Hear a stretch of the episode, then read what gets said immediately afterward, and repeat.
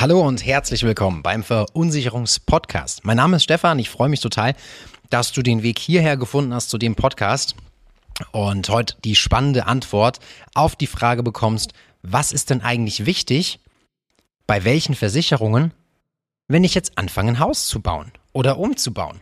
Worauf musst du oder deine Partnerin oder ihr beide gemeinsam achten, wenn es plötzlich um den Spatenstich geht? Da möchte ich dir helfen, darum soll es heute gehen. Insbesondere, ah, ich muss den Stuhl gerade mal noch rücken, ich sage dir gleich sogar noch warum. Äh, insbesondere ähm, alle Bausteine, die auch gegebenenfalls bei deiner Finanzierung vergessen werden, äh, möchte ich hier sprechen. Das sind vier, fünf Stück, die dafür entscheidend sind. Und ähm, in erster Linie mag ich natürlich wieder sagen, es ersetzt niemals eine adäquate Beratung. Das heißt, wenn du anfängst zu bauen, kann diese Podcast-Folge dir nur eine Orientierung geben, aber er ersetzt, wie gesagt, niemals eine adäquate Beratung in deinem Einzelfall. Haftungsweg ist dementsprechend ausgeschlossen. So, warum habe ich gerade meinen Stuhl gerückt? Und zwar, ähm, ich habe jetzt was ganz Verrücktes probiert, ähm, hat mir ein Bekannter gesagt, sag, Mensch, mach das mal, das ist bestimmt total lustig und cool. Und es ist eine zusätzliche Plattform. Und ja, er hat recht. Und zwar, ich filme mich gerade dabei beim Podcast. Das bedeutet, ich werde diese Folge nicht nur ganz normal auf den üblichen Podcast-Medien äh, hochladen, sondern du findest diese Podcast-Folge auch auf YouTube. Wenn du dort Stefan Ritter eingibst oder Versicherungsritter, dann findest du die Podcast-Folge und kannst mir sogar noch dabei zugucken. Warum? weil ich davon überzeugt bin, dass wir über YouTube nochmal mehr Menschen erreichen können und vielleicht sogar der ein oder andere dabei ist, der sagt, Mensch, Ganz ehrlich, dann kann ich sogar zugucken dabei. Ansonsten wäre mir das langsam zu langweilig. Also du bist herzlich eingeladen, beide Medien auszuprobieren. So, das beantwortet dir zwar die Frage nach YouTube, aber nicht, was du beachten musst beim Bau. Und deshalb lass uns keine Zeit verlieren. Der erste extrem wichtige Baustein ist die Bauherrenhaftpflichtversicherung. Das ist nicht mal genderneutral, ne? Bauherrinnen Haftpflichtversicherung, also all ihr Frauen, ihr seid da mit dazugezählt. Das Ding heißt halt nur so extrem lang und ähm, verschachtelt. Und ähm, die Besonderheit hier ist, es gibt einfach in Deutschland eine Haftungsgrundlage, die besagt, wenn ihr, ich rede jetzt immer von ihr oder euch, weil ihr baut jetzt unter Umständen zusammen das Haus. So, wenn ihr gemeinsam ein Haus baut und dadurch kommt ein Dritter zu einem Schaden, dann heißt das per Gesetz, ihr müsst diesen Schaden ersetzen. So, für all die ähm, Theoretiker und Detailverliebten, das ist der Paragraph 823 im bürgerlichen Gesetzbuch, Schadenersatzpflicht. Da könnt ihr nachlesen, wenn ihr noch ein, paar, ein bisschen Infomaterial braucht. Ein paar Streber gibt's ja immer. Ähm, da steht, wie gesagt, drin, du bist für den Schadenersatz verantwortlich. Und damit du diesen Schaden nicht selbst und in voller Höhe zahlen musst, kannst du dieses Risiko des Schadenersatzes abgeben an einen Versicherer. Und das ist die Bauherrenhaftpflichtversicherung. Jetzt sagst du, ich habe doch eine private Haftpflicht. Was hat das denn damit zu tun?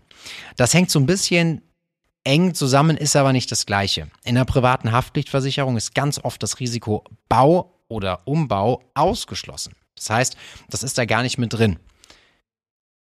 Außer vielleicht in manchen Paketen bis zu 50 oder bis 100.000 Euro sagt ein Versicherer, naja, wenn du mal eine Garage oder ein Gartenhäuschen baust und dabei würde jemand anders zu Schaden kommen, ähm, dann sichern wir das ab, aber gewiss nicht für ein äh, Einfamilienhaus, was vielleicht bei 400, 500.000 Euro liegt. Äh, da bist du wirklich mit deiner privaten Haftpflicht komplett an der falschen Ecke, sondern musst wirklich dann einen zusätzlichen Baustein über die Bauherrenhaftpflicht Absicherung machen. Jetzt sagst du, was wären so denkbare Schäden? Ähm, ich mag es gar nicht auf die Länge rausziehen, weil sonst würden wir hier wirklich eine Stunde nur über das Risikohaftung sprechen. Da kannst du auch eine komplett Schulung draus machen, drei Tage. Aber um es mal kurz abzubrechen oder runterzubrechen, du hast ja als Bauherrin oder Bauherr eine Verkehrssicherungspflicht. Das bedeutet, du bist dafür verantwortlich, dass deine Baustelle zu 100% verkehrssicher ist und dass sich da keiner verletzen kann. Sei es ein Geländer, was nicht angebracht ist, sei es ein, eine Baugrube, die nicht richtig gesichert ist mit Absperrband oder mit einer, mit einer Überdeckung oder, oder, oder ein Brett drüber oder was auch immer.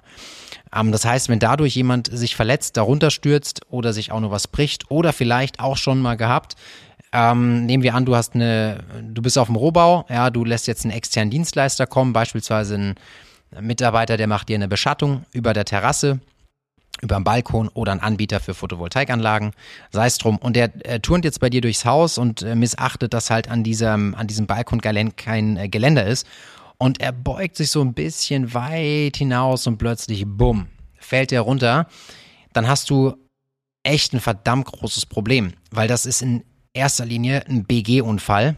Das bedeutet, die Berufsgenossenschaft wird prüfen, ob du deine Baustelle verkehrssicher hattest, ja oder nein, nimmt dich dann in Regress. Das heißt also, er bekommt ganz klar die Leistung von der äh, Berufsgenossenschaft, wenn es ein Arbeitsunfall ist, aber du wirst dafür haftbar gemacht.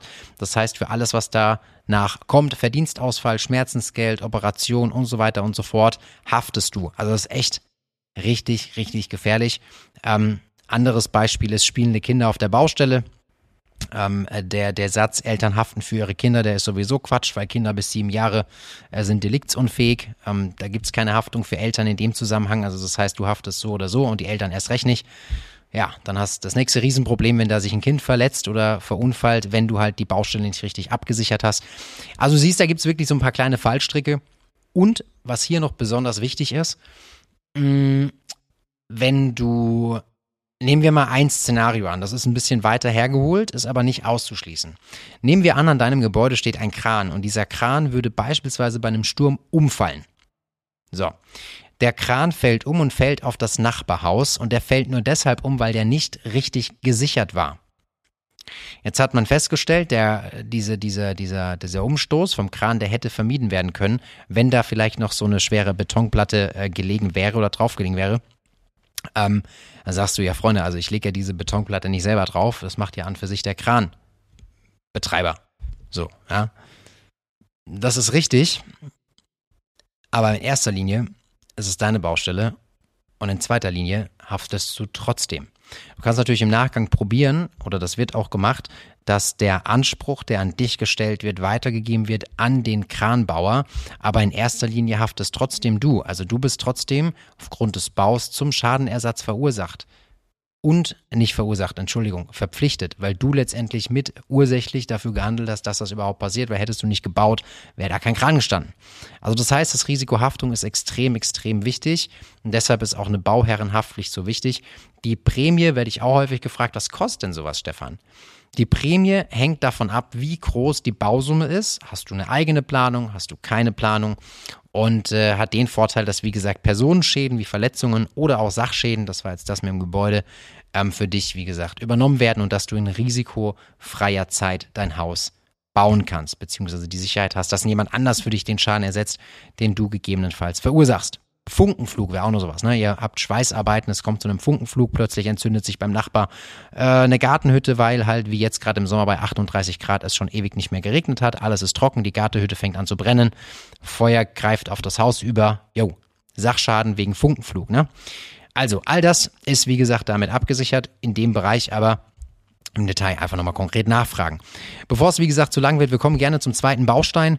Ähm, das ist der die Feuerrohbauversicherung oder grundsätzlich ähm, die Risiken, die sich auf dein Gebäude verwirklichen können. Das heißt, stell dir dein, dein Gebäude vor, dein Rohbauzustand und jetzt können ja von außen auf das Gebäude verschiedene Schäden einwirken.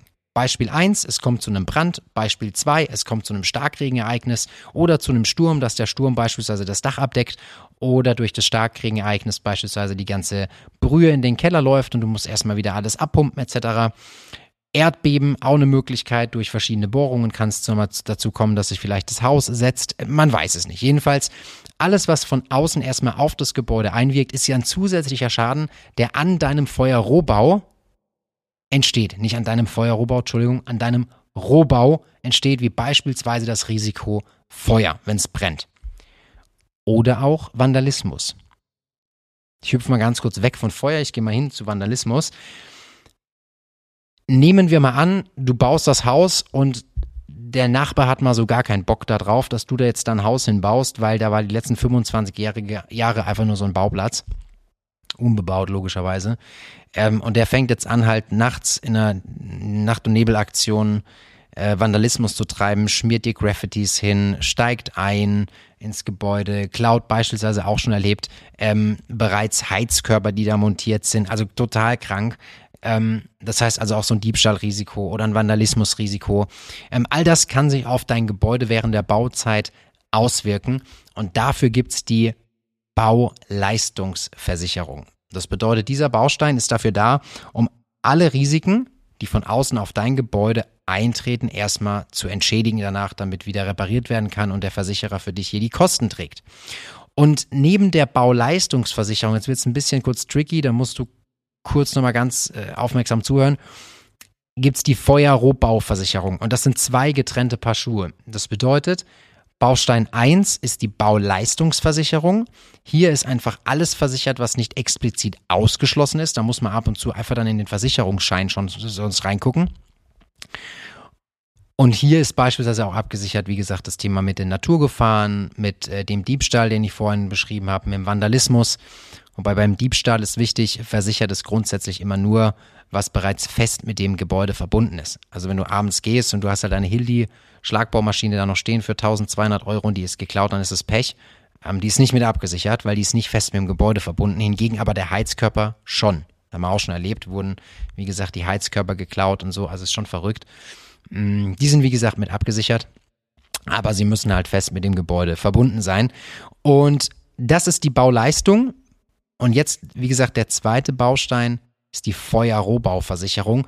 Und da musst du nur wissen, das ist eine Absicherung, die nur das Risiko Feuer sowie Brand, Explosion, sogar der Fahrzeuganprall, wenn vielleicht irgendeiner dagegen fährt mal und macht Fahrerflucht nachts, ähm, auch noch mit absichert. Das heißt also, rund um deine Gebäudeversicherung während der Bauphase gibt es zwei Bausteine oder zwei Teile. A, Bauleistungsversicherung, B, Feuerrohbauversicherung. Okay? So. Und jetzt nochmal kurz zum Preis, dann wird es auch nochmal deutlich. Die Bauleistungsversicherung, die kostet Geld, weil du gibst hier den Wert des Gebäudes wieder an, den du da absicherst. Das heißt also mit deiner Bausumme. Und diese Bausumme ist dann abgesichert für die ganze Baudauer. In der Regel zum Beispiel läuft die zwei Jahre, kannst aber auch verlängern. Ähm, wenn das Gebäude, wie gesagt, durch Sturm, Hagel, Vandalismus, Diebstahl beschädigt wird. Und parallel die Feuerrohbauversicherung. Und hier gilt es was zu beachten. Bei der Feuerrohbauversicherung ist es so, die kostet in neun von zehn Fällen nichts für die Dauer von 24 Monaten. Das bedeutet, der Versicherer sagt, ich biete dir die Feuerrohbauversicherung komplett kostenlos an. Das heißt, du musst gar nichts zahlen für maximal 24 Monate. Wenn danach die Gebäudeversicherung, das komplette Teil, wenn du dann wirklich bezugsfertig drin wohnst, auch bei uns versichert wird. Das heißt also bei der Feuerrohbauversicherung, die wandelt sich später in deine Gebäudeversicherung um und da ist wie gesagt dann die Gebäudeversicherung später dann mit drin und du zahlst dann aber dafür nichts. Das heißt, ich fasse nochmal kurz zusammen. A. Bauherrenhaftpflichtversicherung. B. Bauleistungsversicherung. Die beiden kosten Geld. C. Feuerrohbauversicherung, in der Regel maximal 24 Monate kostenlos und wandelt sich dann, wenn du drin wohnst, in die Gebäudeversicherung um. Aber Achtung, wenn du es nicht schaffen solltest, innerhalb von 24 Monaten fertig zu stellen, dann kannst du das Ding natürlich auch verlängern, ist aber in der Regel mit Kosten verbunden. So. Das heißt also, das sind wie gesagt schon mal die drei großen Bausteine, die du kennen musst. Und jetzt kommen wir zu den letzten zwei und die sind eigentlich relativ schnell abgehandelt. Baustein 3 in dem ganzen Konstrukt ist die Bauhelfer-Unfallabsicherung. Das bedeutet, wenn Freunde, bekannte Familienmitglieder bei dir auf der Baustelle helfen, und die würden sich aufgrund des Baus verletzen und durch einen Unfall beispielsweise ins Krankenhaus kommen oder meinetwegen Schmerzensgeld ähm, äh, benötigen oder durch einen Krankenhausaufenthalt den Eigenanteil sagen, Mensch, ich habe da jetzt 10 Euro gezahlt jeden Tag, dann möchte ich gern, dass du den übernimmst, weil ich bin ja wegen dir drin und du hast ein super schlechtes Gewissen, dann hilft dir eine Bauhelfer-Unfallversicherung dahingehend, dass wenn aufgrund des Baus bei dir sich jemand verletzt, hier ein Schmerzensgeld gezahlt wird in Form einer Invaliditätsleistung. Unfallversicherung könnte ich auch mal noch erklären in einer Podcast-Folge, fällt mir gerade ein. Ja, das machen wir auch noch.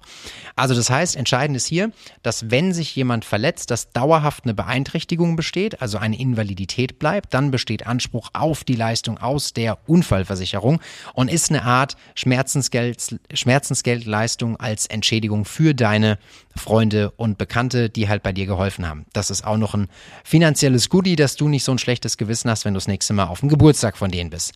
So, Letzter Baustein, den gibt es nur bei manchen Anbietern, das ist die Bauherrenrechtsschutzversicherung oder die Baurechtsschutzversicherung. hier gleiches Beispiel. Wenn du eine private Rechtsschutzversicherung hast, dann ist das Risiko Bau dort nicht mitversichert. Das ist ganz häufig ausgeschlossen. Im Idealfall prüfst du das nochmal bei dir nach, bei deinen Bedingungen. Und wenn du dann möchtest, dann kannst du das Risiko durch einen Rechtsstreit wegen des Baus, zum Beispiel Pfusch am Bau oder Schlechtleistung, Lieferungsverzögerung, Mangel etc., ähm, kannst du mit einer Rechtsschutzversicherung abdecken. Aber Achtung, die ist nicht so günstig. Also ich habe mal Angebote gesehen gehabt, da lag ähm, die Prämie bei 5000 Euro ähm, als Einmalbeitrag, also einmalig, und die Bausumme lag, glaube ich, bei 800.000, 900.000 Euro. Aber das kann sich auch wieder geändert haben. Also da musst du einfach individuell dann wirklich nochmal ähm, abwiegen, was denn sowas kostet. Ähm, das gleiche gilt auch für die Bauleistungsversicherung. Ähm, man muss ja einfach individuell gucken, was das ähm, von, der Risikohöhe ist und kann auf der Grundlage dann, wie gesagt, das Risiko entsprechend kalkulieren. So, wir fassen nochmal ganz kurz zusammen. Wir haben die Bauherrenhaftpflichtversicherung, wir haben die Bauleistungsversicherung, wir haben die Feuerrohbauversicherung, wir haben die Bauhelferunfallversicherung und zu guter Letzt die Baurechtsschutzversicherung.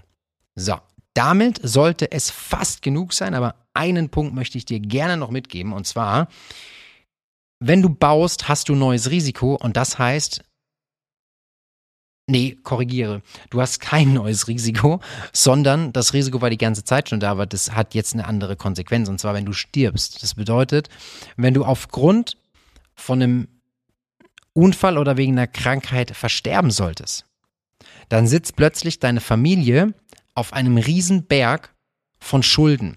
Und deshalb macht es absolut Sinn, dass wenn du gebaut hast oder baust, unbedingt darüber nachdenkst, ob du eine Risikolebensversicherung abschließt für die Dauer vielleicht von nur 20 Jahren zu einem Teil von der Finanzierung, dass wenn wirklich was passiert und du sterben würdest, dass deine Hinterbliebenen eine sichere hinterbliebenen Planung haben und du ein Stück weit durch die Leistung aus der Risikolebensversicherung dann die einen Teil des Darlehens oder vielleicht sogar das ganze Darlehen ablösen kannst und deine Familie sich nach so einem Schicksalsschlag erstmal wieder, ja, ähm, sammeln kann, weil eins ist klar, wenn du stirbst, dann glaube doch bitte nicht ernsthaft daran, dass dann einfach alles weiterläuft. Besonders nicht, wenn du vielleicht Frau hast mit Kindern. Ja, also denk an dieser Stelle auch einfach mal über die Brücke also mit einer Brücke darüber hinweg, so wollte ich das sagen rund um das Thema von einer Risikolebensversicherung. Ja, das vergisst man manchmal gerne, aber ist auch ein extrem wichtiger Punkt,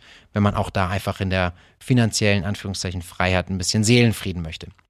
Ich hoffe, ich konnte dir damit schon einige Fragen beantworten. Ich freue mich riesig, wenn du Fragen hast oder wir dir sonst irgendwie helfen können. Ich wink jetzt nochmal ganz höflich in die Kamera. Vielleicht siehst du es, vielleicht hörst du es auch nur also hören kannst du es nicht, aber du weißt, was ich damit sagen will. Vielleicht hörst du nur den Podcast. Ich wünsche dir auf jeden Fall alles Gute, freue mich auf die nächste Folge und äh, freue mich besonders, wenn ich dir weiterhelfen konnte. Alles Gute und bis dann. Tschüss.